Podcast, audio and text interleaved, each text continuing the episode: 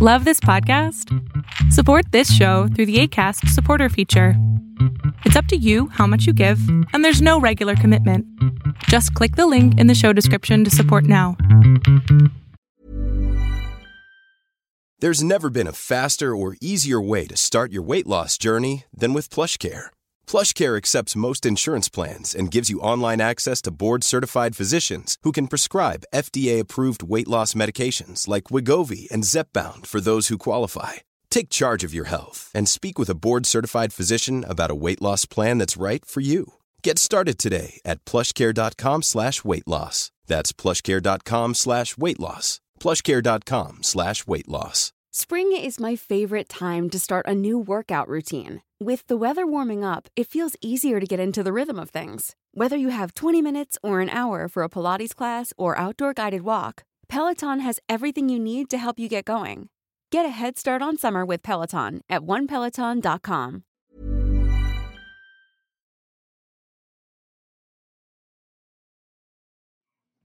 Bienvenidas y bienvenidos a todos. Les agradecemos su atención y su presencia el día de hoy.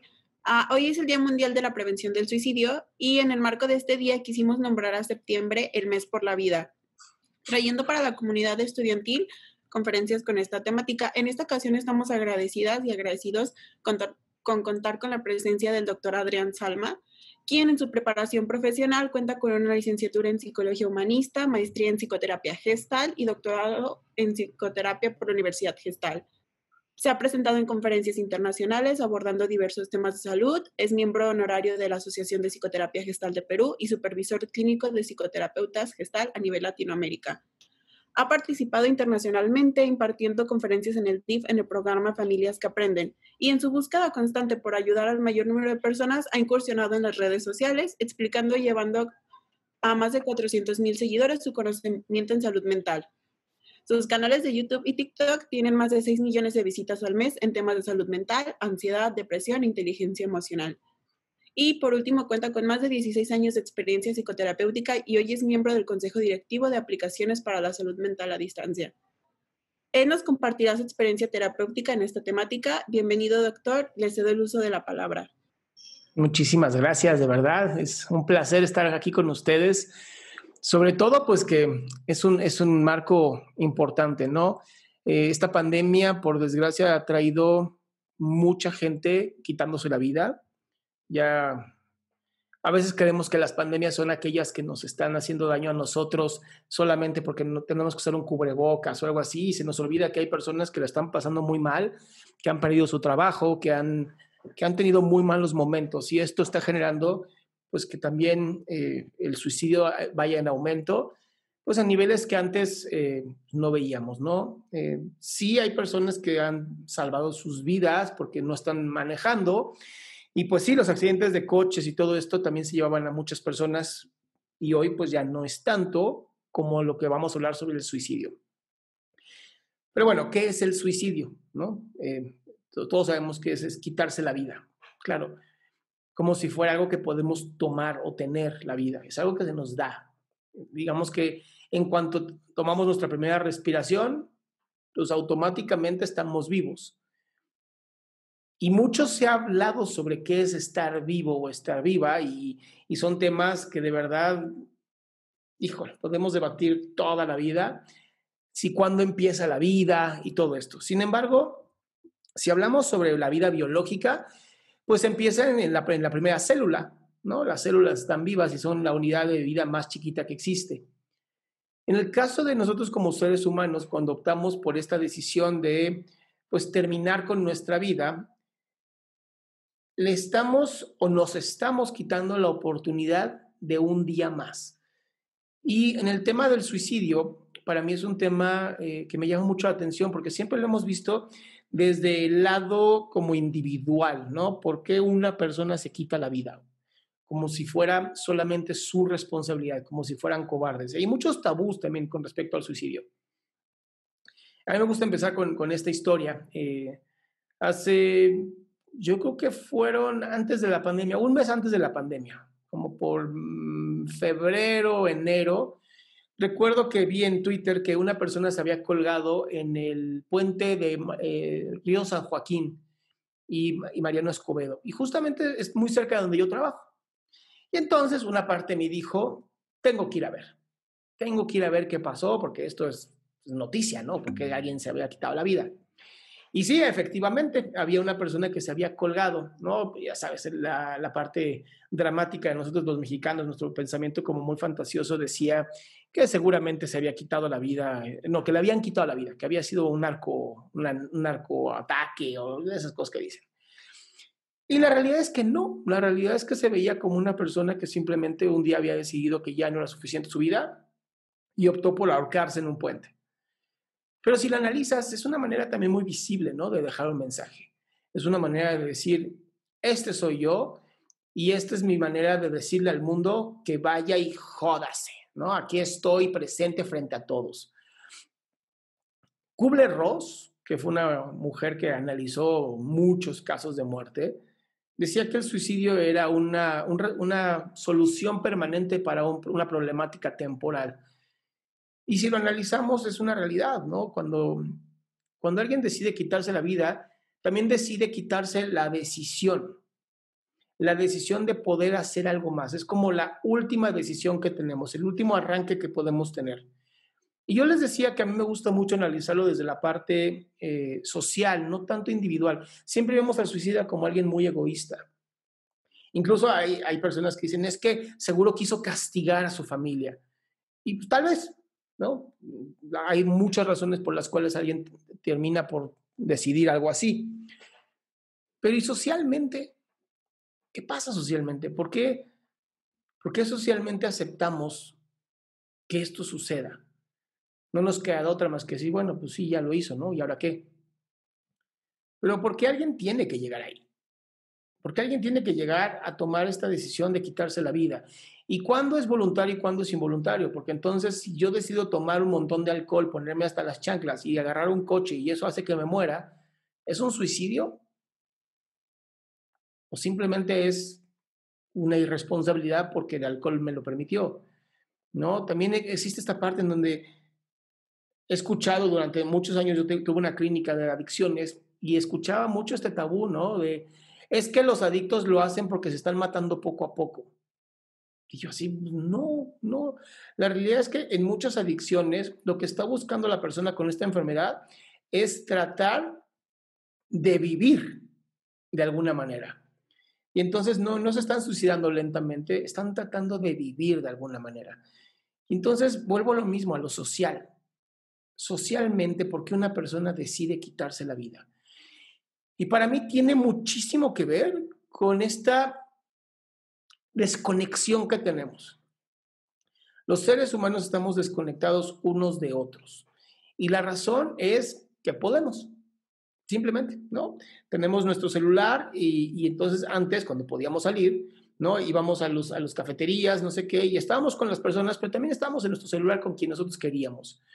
Y entonces es intento estar sin estar. Esta simulación del contacto es algo que venimos ya arrastrando hace muchos años. No empezó con los celulares, eh, empezó desde que el ser humano logró comunicarse a distancia, desde el teléfono. Literal, desde el teléfono, desde los telégrafos. En cuanto nosotros pudimos tomar la decisión de con quién estar platicando y con quién no, en ese momento empezamos a desprendernos unos de otros. Entonces, cuando yo analizo el, el suicidio, ¿no? Porque tengo varios pacientes que algún familiar se ha quitado la vida, automáticamente pienso en, estaba desconectado o estaba desconectada, ¿no? Aunque es verdad que se suicidan más hombres que mujeres, la realidad es que hoy, si vemos las estadísticas, está bastante cercano uno con otro. Y, y yo te decía, ¿no? Al principio, el tomar alcohol y manejar y matarte es una manera de suicidio.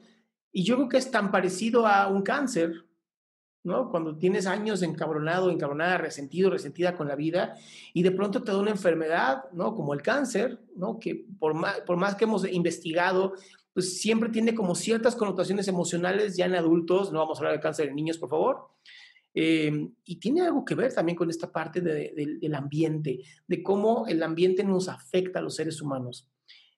Y el ambiente es un tema que analizamos eh, desde la psicoinmunología, que es toda esta ciencia de ver cómo nuestro cuerpo responde a los estímulos externos. Y si tú lo analizas, el hecho de vivir en el estrés constante, con el cortisol, con la adrenalina que nos está ataque y ataque y ataque todo el tiempo, pues va a tener un efecto negativo en nuestra salud, sí o sí. ¿no? las emociones son una respuesta al ambiente. Las emociones son como yo respondo al ambiente dependiendo en cómo me sienta y cómo me encuentre. ¿Y cuántas veces creo que no tengo control sobre esto? Y es lo mismo que pasa con una persona que, busca el suicidio. Es una persona que siente que ya no tiene control. Y entonces el último acto de control es justamente ese, es quitarme la vida. Y ahí sí, yo fui la última persona que tuvo el control sobre mis decisiones. Y aquí es donde se vuelve más difícil como psicólogos, como psicoterapeutas, el trabajo. Porque si te llega una persona con ideaciones suicidas, ¿no? con esta idea de ya empezar a quitarse la vida, donde incluso ya lo está planeando, donde incluso ya lo ha dicho, y nosotros no hacemos algo, también somos cómplices. ¿Y, hasta, dónde, hasta dónde como psicólogos o psicoterapeutas está nuestra responsabilidad? Creo que es hasta el punto en donde nosotros ya no tengamos ninguna más, ninguna otra herramienta, ¿no? Em, uno de mis casos muy, muy pequeño como terapeuta, yo llevo ya 17 años siendo terapeuta, recuerdo perfecto, eh, tenía dos o tres años de terapeuta y una niña llegó conmigo y me dijo en terapia, eh, tenía 17 años, este, planeó quitarme la vida. Y empecé a indagar con ella, pregunté todo, y al final tenía muy claro cómo lo iba a hacer y qué iba a hacer y todo. Y, saliendo del consultorio, como era menor de edad, le dije a la familia, le dije a la mamá, oye, yo la llevaría en este momento a un psiquiátrico porque necesitamos que sea evaluada. Y la mamá se ofendió mucho conmigo, como si hubiera dicho que su hija estaba loca y que no había solución para ella. Mm, que fue como un mes y medio después, la persona que me había recomendado a la familia conmigo me llama por teléfono y me dice, ¿qué crees? ¿Te acuerdas de tu paciente? No sé qué, no sé cuándo. Yo, sí, sí me acuerdo. Me dice, se quitó la vida. Y le dije, lo hizo así, así, así. Y me dijo, sí, ¿cómo sabes? Me, me dijo perfectamente lo que iba a hacer. Se lo avisé a su mamá y decidieron no tomar ninguna carta sobre el asunto. Entonces, esta idea de que, ah, es que si lo dicen no lo va a hacer, aguas. Si lo dicen, lo va a hacer. Tenemos que quitarnos muchos tabús y muchas mentiras que tenemos sobre el suicidio, que nos hace daño a todos y todas como sociedad. Porque una persona que se quite la vida, pues a lo mejor esa persona ya resolvió el problema, pero lo que queda alrededor es terrible. Es de verdad terrible porque afectas todo. Afectas a las personas que te quieren, afectas a las personas con las que tal vez nada más tuviste una conversación, te afectas tú, afectas a tu familia y, me acuerdo que hace poco empecé con un hashtag que era quédate. O sea, el hashtag era quédate. Porque nunca sabes qué va a pasar mañana. ¿no? O sea, podemos tener control sobre nuestro presente, nuestro aquí y ahora, pero nunca sabemos qué va a pasar mañana, qué va a pasar eh, en unas horas, o incluso qué va a pasar en un próximo minuto. Creemos que va a pasar. Entonces, para toda persona que ha pensado en quitarse la vida, yo le digo, quédate un día más. Quédate un día más y a ver qué ocurre, ¿no? A ver qué ocurre, a ver qué pasa. Eh, y si por más que lo intentas, por más que sigues en la experiencia, no ocurre nada nuevo, bueno, entonces no ocurre nada nuevo. Porque muchas veces lo que creemos como seres humanos es que las cosas van a ir para abajo y peor y peor y peor y peor, hasta que llega un punto en donde ya ni siquiera el hoyo toquemos, ya sea el infierno. Y lo que no nos damos cuenta es que el infierno lo vivimos día a día pero también vivimos el cielo día a día. Es en qué me quiera yo enfocar. ¿Me quiero enfocar en las oportunidades que tengo o me quiero enfocar en lo que no tengo? Y entonces aquí es donde como sociedad tenemos que hacer algo y tenemos que hacer un cambio. Y es donde yo invito a todo psicóloga, psicólogo, eh, persona que tenga algún tipo de especialidad, maestría en desarrollo humano o cercano al desarrollo humano, que se una a este eh, movimiento que estoy haciendo de ofertar salud mental a toda persona de habla hispana. Y es un tema bien bonito porque es nada más pedirle a las personas que donen una hora de su día para escuchar a alguien. Una hora de tu día es nada. Yo lo hago todos los días haciendo videos, yo lo hago todos los días abriendo, bueno, todos los miércoles y sábados, abriendo el micrófono a 20 personas para que puedan comunicarse. Hoy estoy pensando seriamente si lo hago a 10 personas, pero de lunes a jueves, para entonces ocupar a 40 personas. No, estoy tratando de ver cuál es la mejor manera que puedo yo seguir ayudando masificadamente. Porque por desgracia la profesión de ser psicoterapeuta es una profesión bastante artesanal. Es como tratar de hacer un tejido y tratar de hacer ocho tejidos al día y después multiplicarlo a 800 por día. No se puede. Son de esas cosas que todavía pues no podemos eh, hacer en computadoras o en, en inteligencia artificial. Y aunque creo que en algún día se podrá, no creo que sea pronto. Y entonces aquí es donde más tenemos que empezar a unirnos, ¿no? Como, como sociedad. Porque cuando alguien toma la decisión de quitarse la vida, lo hace porque no tuvo a nadie que le dijera, quédate un día más. Vamos a platicar. Vamos a ver qué pasa.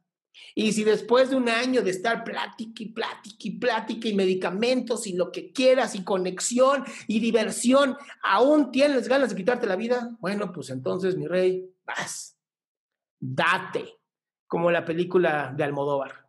No, ya lo intentaste todo. No, date. Ahí va. Ya lo intentaste todo, no pasa nada. Y eso es lo primero que creo que se tiene que trabajar, ¿no? Eh, a mí me llegan los pacientes, eh, me han llegado pocos con estas ideaciones suicidas. Y mi primera pregunta, te juro, y ayer que fue Pregúntame en Zoom, que fue miércoles, lo hice. Una chica justamente me decía eso, no, ya me quiero quitar la vida.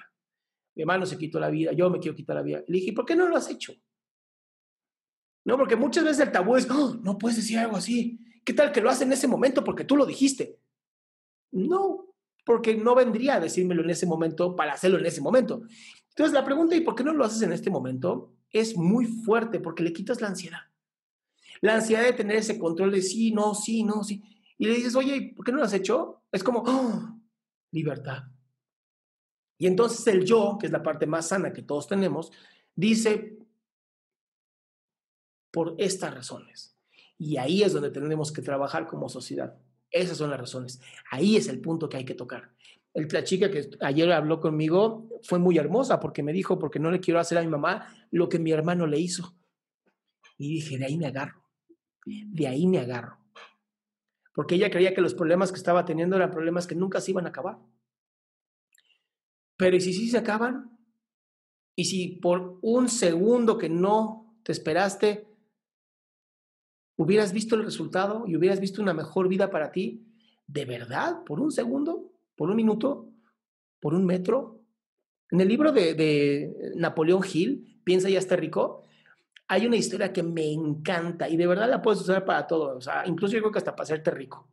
Y tiene que ver con unos mineros que compran, bueno, eran de Nueva York y se van a, a California en, la, en el momento donde en Estados Unidos tenía la fiebre de oro, que es creo que por 1830, una cosa, no me acuerdo bien de la fecha. Y era la fiebre de oro, ¿no? Y entonces van a, California, compran una mina y están cabe y cabe y cabe y cabe y cabe. Y de pronto, oh, sorpresa, pican una veta de oro y empiezan a sacar oro y con ese oro empiezan a pagar todas las deudas que tenían y siguen y siguen y siguen y de pronto se muere la veta de oro no mames. ¿Y ahora qué hacemos? Pues hay que seguir, ¿no? Y picaron y picaron y cavaron y cavaron. Imagínense, no, no es como hoy que tenemos estos rotomartillos gigantes que se tragan todo y hacen carreteras gigantes en una hora. No, no, no, no. Era la época de pico y pala, pico y pala, esa época. Pues bueno, después de un mes de estar pique y pique y pique y pique, nada. Entonces deciden que pues van a vender todo el pinche equipo que tenían, ¿no? Van a vender la mugre mina que compraron y se regresan a New Jersey o Nueva York, no recuerdo cuál de las dos era. Y la persona que compra todo dice, algo está raro aquí. Entonces llama a un geólogo, ¿no? Siempre hay que buscar a alguien profesional, acuérdense de esto. Y le dice al geólogo, oye, este, pues mira, tengo esta mina que le compré a estos güeyes, casi casi a un centavo por cada dólar que ellos pagaron. ¿Me podrías decir si hay opción de que haya oro aquí? Y entonces el geólogo llega, mide, hace lo que un geólogo hace, no tengo ni idea qué hagan los geólogos, y de pronto le dice, si tú cavas un metro más, vas a encontrar la veta de oro más grande que has visto en tu vida. Dicho y hecho, historia real, La persona cavó un metro más y encontró el oro. De esto se enteran, obviamente, meses después, los de Nueva York y el que había, Dewey, creo que se llamaba, Dewey, eh, decide en ese momento que jamás en su vida vuelve a aceptar quedarse un metro del oro. ¿Y esto qué significa en la vida? Significa nunca más en tu vida, de verdad, nunca más en tu vida, cuando creas que estás a punto, cuando quieras ya perder y tirar la toalla, nunca lo vuelvas a hacer. Aviéntate un metro más. Y esto yo te lo recomiendo hasta corriendo, ponte a correr. Y cuando digas, ya no puedo 100 metros más, corre esos 100 metros, uno más. No 100 metros, 100 metros, uno más. ¿Y esto qué hace en tu vida? Esto hace que siempre tengas persistencia, que nunca aceptes el no como una respuesta, que siempre sigas adelante, desde el respeto. ¿no? Porque van a, interpretar mis palabras y Adrián dijo que hasta que, aunque dijeras que no, ¿eh? No, aguas. Hay que tener respeto siempre ante todo y ante la vida. Entonces, es lo que yo les digo a estas personas cuando dicen, ya me quiero quitar la vida. Les digo, ¿y si te esperas un día más? y te esperas un año más. Y si después de 10 años de intentarlo, de plano no, ya lo haces, le quitas la ansiedad a la persona. Porque da mucha ansiedad planear quitarse la vida. Además, yo a muchos de mis pacientes les digo, a ver, inténtalo, ¿no? Yo tenía una paciente que decía que su hermano era un cobarde por haberse quitado la vida. Le digo, pues ni tan cobarde. ¿Lo harías? ¿No? O sea, ¿alguna vez has tenido una pistola en tus manos? Yo que me encanta eso del tiro, en Estados Unidos tuve la oportunidad de ir a una de estas de, ¿cómo se llaman? Bueno, como un campo de tiro, pero adentro de un lugar. Y tener una pistola en las manos es muy cabrón. Se siente una energía muy rara, muy, muy rara. Ahora no me imagino ponérmela adentro de la boca, o sea, no sé, se me hace una cosa, la ansiedad debe ser terrible, ¿no? O pensar en colgarme, ¿no? Sabiendo que colgarse es una de las experiencias más dolorosas que existe. O sea, se requiere mucha energía, se requiere de verdad estar en un momento de tanta desesperación, de tanta desconexión con todo, contigo, con los demás, con el universo. Entonces, no, no creo que sea fácil. Y la ansiedad que hay es demasiada. Y nos da ansiedad porque nos sentimos desolados. ¿no? Hoy, hoy vivimos una de las, de las pandemias más terribles que hemos vivido, por lo menos yo que tengo casi 40 años les puedo decir, o sea, yo no me acuerdo de una enfermedad como esta, pues desde la influenza, que pues no fue tan grave, ¿no? Fue como, ah, sí, hubo influenza, bien, chido. Esta de pronto escucho tanta gente que no puede ni siquiera visitar a sus familiares, que se, han muerto, que no pueden despedirse, ¿no? Y, y, es triste, ¿no? Y además es más triste que estamos desconectados y que tan, tan desconectados estamos que esta pandemia vino literal a demostrarnos lo desconectados que estábamos. Porque ahora esta conferencia que perfectamente podría haber dado yo en su escuela, pues la tengo que dar aquí, ¿no? En mi, consultorio, que también nos abre oportunidades, nos abre grandes oportunidades. El hecho de que ahora yo puedo eh, dar conferencias en Perú, en Ecuador, en Estados Unidos, en Canadá, atender gente incluso de Europa, está padre, pero ¿cómo empujamos esto a que sea más conexión, menos eh, virtualismo? Y creo que tiene que ver con aprender a escuchar. Creo que tiene que ver con aprender a, escuchar con los oídos. Porque hemos aprendido a escuchar con los ojos y vas a decir, ¿cómo? Cuando tú lees algo, cuando lees en un libro y no, no estás hablando lo que estás leyendo, estás escuchando con los ojos. Suena muy raro, pero es real. Y cuando tú hablas con la gente, la próxima vez que hables con alguien, me gustaría que observaras si estás mirando a los ojos de la persona o estás mirando la boca de la persona. Porque muchas veces estamos mirando la boca porque estamos escuchando con los ojos. Y cuando escuchamos con los ojos, no estamos escuchando con los oídos. Y cuando no escuchamos con los oídos, automáticamente estamos desconectados. Porque cuando yo te escucho con mis oídos y te observo con mis ojos, observo tus ojos, hay dos conexiones. Lo que genera una tercera conexión, que es como algo más espiritual, si quieren llamarlo de alguna manera. Y es hermoso. Eso es lo que hace la psicoterapia que pocas, em, pues sí, pocas ciencias pueden hacer. ¿no? El poder conectarme contigo a través de cómo te miro, poder conectarme contigo a través de lo que escucho, ¿no? Porque en el Pregúntame en Zoom, algunos colegas me han preguntado, bueno, ¿y cómo haces? O sea, de pronto veo que los orientas rapidísimo y la gente tiene estos darse cuentas de, ¡Ah! no lo había pensado así. Y ese darse cuenta, ese, es una belleza. Porque es en ese momento donde dicen, claro, claro, esta es la solución y la tenía yo además, ni siquiera Adrián Salama, la tenía la persona que me la hizo. Y es chistoso porque ni siquiera los veo. Todo es por teléfono, o sea, yo estoy en Zoom, pero ellos marcan por teléfono o no los veo porque la cámara está apagada. Normalmente la gente no quiere tener la cámara prendida porque qué pena, ¿verdad? Pero ve qué interesante, ve qué interesante cómo escuchando atentamente puedo ayudar a tanta gente. Leyendo los comentarios de cada uno de los mensajes que me mandan, de cada uno de los inbox que me mandan, leyendo los mensajes sé perfectamente por dónde va. Y te lo puedo decir, lo único que la gente quiere es que escuchen su historia. Es lo único que quieren, que escuchen su historia. No que esperen el momento para poder hablar de su propia historia. Y es donde entra la comunicación hermosa. Cuando yo realmente abro mis oídos y escucho tu historia.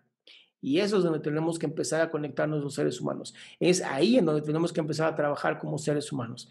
En conectar no desde a qué hora me toca a mí, sino el quiero saber quién eres. Quiero saber qué piensas. Quiero saber qué te duele. Porque en cuanto yo comunico que me duele, en ese momento empieza la sanación. Lo hago público, lo hago real. Por eso los 12 pasos funcionan también. Porque más o menos para el quinto paso, le dices a alguien, este es mi problema, esta es mi historia. Y sí, sé que hay muchos movimientos de cuarto y quinto paso de la chingada y que mucha gente, pues sí, son humanos al final. No, no, no somos dioses, somos humanos, no somos ángeles Pero en cuanto nos empezamos a comportar como seres humanos y nos conectamos, porque no lo parece, pero somos hipersociales los seres humanos. Tan pinches sociales somos que creamos cosas como esto, Zoom y computadoras y todo, para seguir conectando con gente. ¿No? Tan pinches sociales somos que en cuanto dijeron, ya medio podemos salir, todo el mundo salió. O sea, no fue como de, oigan, pues ya podemos salir. Y la gente dijo, no, hasta que se acabe este pedo. No, vamos a abrir restaurantes y a la chingada con los menús y más te vale que tu celular esté chingón porque y te vas a tener que desinfectar hasta los ojos y sí, sí, sí, lo que sea, lo que sea, lo que sea, pero déjame salir. Mierda, ese es el nivel de social que somos. Si, me, si te dijeran, ¿qué crees? Y para entrar al restaurante te tienes que meter un supositorio, lo harían. Te lo prometo, lo harían. Por más incómodo que sea el pinche supositorio, la gente iría a un restaurante metiéndose los supositorios. Me vale madres, dicen. Te lo prometo, te lo, te lo firmo que la gente lo haría, porque ese es nuestro nivel de, social, de necesidad social. Por eso una persona se quita la vida, porque ya no siente eso. Ya no siente conexión con nadie. Nadie lo entiende. Nadie lo escucha. Todo el mundo quiere hablar. Todo el mundo quiere, pues sí, y recuerden que nuestras neuronas son como nosotros, eh, literal, la, neurona es el ser humano extendido, ¿no? Esta, esta cosita con sus dendritas y sus axones que se conecta y se comunica con otras neuronas. Es lo mismo. Entonces, si tú solamente te juntas con gente mierda que habla mierda, que, ¿qué crees que va a pasar contigo? Te va a pasar lo mismo que si las neuronas se conectan con neuronas negativas y todo el tiempo están pensando en cosas negativas, obsesionadas, buscando el control que no se puede tener. En ese momento, esos núcleos neurológicos te van a lastimar. Lo mismo si te juntas con pura gente mierda. Te va a pasar lo mismo, te vas a hacer mierda. Por más que te sientas acá, yo soy un chingón, a mí no me va a pasar, te va a pasar. Ahora podrías preguntar, bueno, ¿y por qué como psicoterapeuta, escuchando tantos problemas, no te pasa lo mismo? porque las personas que tienen problemas no son personas mierda. La gente mierda no va a terapia. La gente que es fuerte, que es vulnerable, que se da cuenta que tiene un problema, son los que van a terapia. Los que dicen, yo necesito algo para seguir desarrollándome. Yo necesito algo para cambiar mi manera de ser que no me está gustando. Y cuando llegan conmigo, les digo, ¿qué crees? No hay que cambiar nada de ti. ¿Cómo? No. Nada más hay que debilitar este núcleo neurótico que tienes y fortalecer el núcleo yoico que tienes done. No hay que cambiar nada. La gente no cambia. Bueno, la gente cambia si te operas, todo. Y yo de Adrián pasar a Adriana, entonces sí, ¿no? Habría un cambio. Pero de ahí en fuera, por más que te cambies el nombre, no, sigue siendo la misma persona. Y el nombre individuo me gusta mucho porque viene de indivisible. Y el nombre persona me gusta más porque viene personido, por el sonido. Y viene de los griegos, cuando usaban estas grandes máscaras para que llegara el sonido a todo mundo, eran las personas, eran máscaras. ¿Cuántas veces nosotros no somos una máscara de nosotros mismos? Simplemente por no aprender a el sonido, lo que saco de mi boca, que sea algo positivo en mi vida. ¿Y cómo se vuelve algo positivo en mi vida? Poco a poco. Poco a poco. ¿Cómo se hace?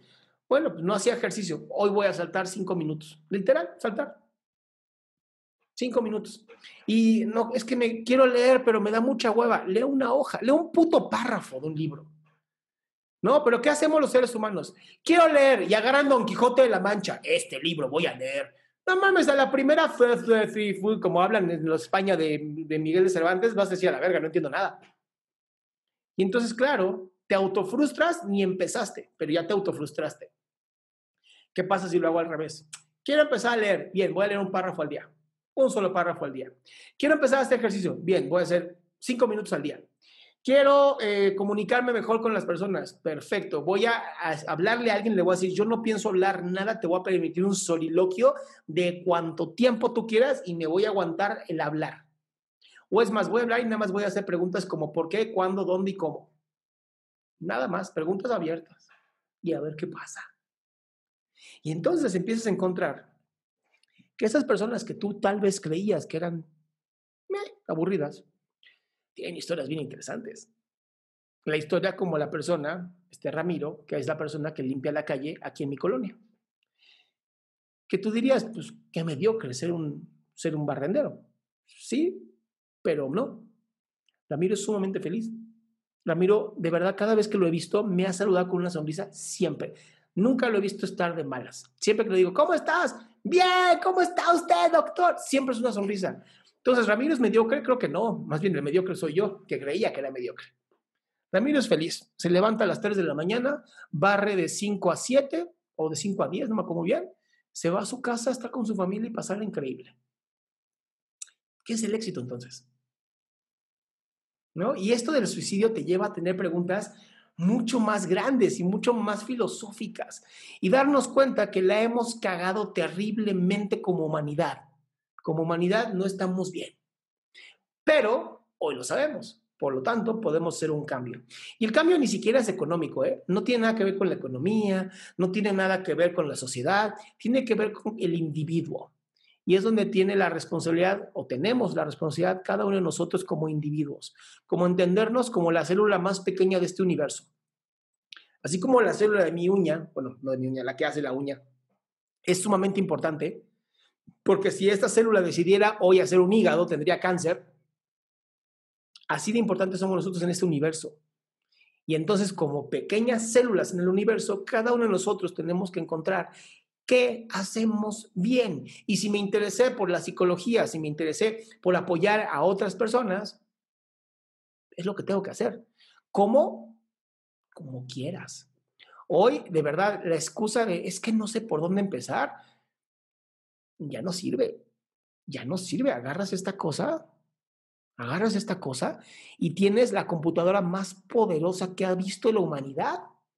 ¿Y qué crees? Además, está súper democratizado porque tú puedes agarrar y subir tu podcast mentando madres y a ver quién lo escucha. Pero nadie te lo va a censurar, a menos que incites al odio. Y puedes hacer un video, bueno, incluso te incitando al odio, hay algunos que libertad de expresión. Entonces, Hoy no hay excusas para ayudar, hoy no hay excusas para estar en contacto con otras personas, hoy no hay excusas para ser mejor todos los días. No hay una sola excusa. Hoy los mejores maestros y maestras de la historia están gratuitamente en algún video de YouTube. ¿Cuál es la excusa entonces? ¿El, ya no, el yo no lo sabía? Yo no quería saberlo, es la respuesta. Entonces, con esto quiero finalizar mi tema del el suicidio y cómo prevenirlo. Para mí, la única manera de prevenir el suicidio es conectando desde el corazón con la otra persona, con mis dos oídos y mis ojos mirando a los ojos de la otra persona. Y si es por internet, pues bueno, pues escuchando, escuchando muy atentamente y entendiendo que la respuesta de todas las dudas de cualquier problema la va a tener la persona. Yo no tengo la respuesta de nada. Yo solamente tengo las preguntas y son muy buenas preguntas. Y al saber escuchar, de ahí, suficiente. Entonces, si en algún momento has pensado, ¿no? las personas que nos están viendo en live o que llegan a ver este video en algún momento de su vida, si estás pensando en quitarte la vida, quédate, quédate un día más, quédate una hora más, quédate un mes más, quédate un año más. Si después de 10 años lo sigues pensando, date. Pero si no, ¿qué tal que te estás perdiendo los mejores momentos de tu vida? A veces parece, ¿no? Dicen que la noche se vuelve más oscura cuando está a punto de amanecer.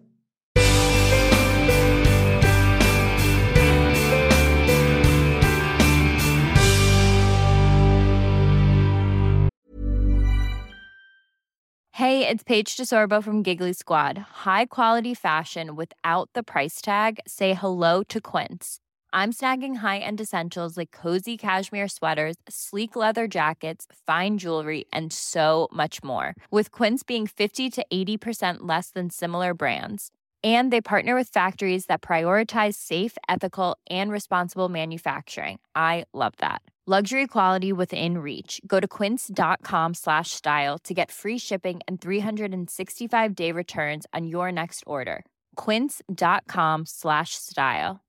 Imagine the softest sheets you've ever felt. Now imagine them getting even softer over time. That's what you'll feel with Bowl and Branch's organic cotton sheets. In a recent customer survey, 96% replied that Bowl and Branch sheets get softer with every wash. Start getting your best night's sleep in these sheets that get softer and softer for years to come. Try their sheets with a 30-night guarantee. Plus, get 15% off your first order at bowlandbranch.com. Code BUTTERY. Exclusions apply. See site for details.